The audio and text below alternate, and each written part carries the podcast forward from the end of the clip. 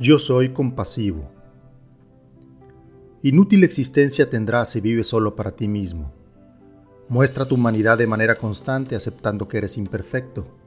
No rechaces la ayuda que te brinda tu propia escasez. Qué miedo me da existir. Vivir desde el ego es maravilloso. Pues sí, suena pretencioso, egoísta, impersonal y totalmente desapegado a los demás. Así es como la mayoría de los seres humanos viven actualmente. Aunque no lo queramos aceptar, no lo queramos ver y peor aún, tratemos de esconderlo a toda costa fingiendo que no somos esa clase de persona egoísta y sin contemplaciones. Vivir desde el ego en realidad no es maravilloso, es más fácil. Eso lo hace tan popular. No requiere de mucho conocimiento ni de mucha educación, solo se requiere ser un ser humano. Cuando nacemos, venimos completamente en blanco. Imaginémonos un libro con páginas y páginas sin nada escrito, listas para plasmar en ellas cualquier cosa que se nos ocurra. El problema es que al ser infantes, no tenemos esa capacidad de decidir por nosotros mismos, así que estamos completamente dependientes de que nuestras primeras páginas sean escritas por otras personas, comúnmente por nuestros padres.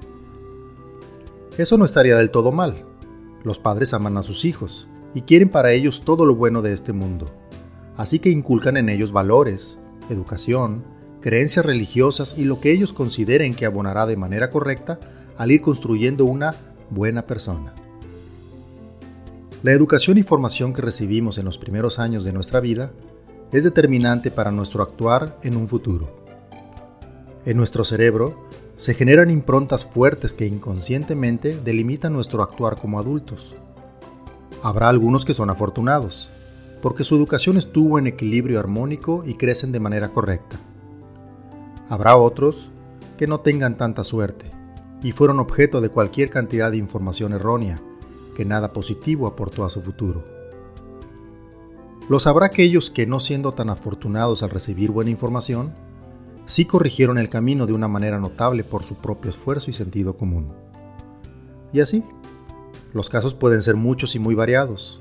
Las combinaciones posibles son infinitas y difíciles de cuantificar y calificar. Lo importante es el resultado. Ese resultado que se manifiesta en acciones concretas, proporcionando un mapa fiel de la vida de una persona.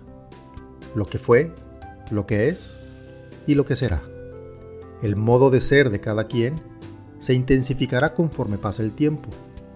Los resultados serán evidentes ante todos, que no habrá manera de esconderlos si estos no fueran del todo presentables y deseables. Por el contrario, serán juzgados, etiquetados y señalados por una comunidad implacable. Ser compasivo nos ayuda a minimizar los daños.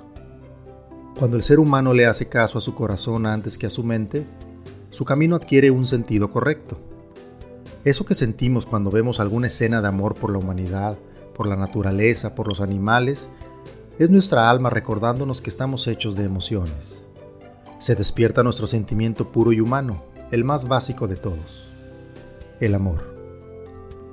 Amemos el sentimiento, sintamos la alegría de compartir con nuestros semejantes ese breve momento llamado vida que nos fue otorgado para gastarlo de manera libre y sin restricciones. Ser compasivos nos despierta lo mejor de nosotros mismos. Hagámosle caso a esa sensación. Al final de nuestro viaje, solo nos quedará la satisfacción de haberlo disfrutado o el arrepentimiento de haberlo malgastado. Así sea.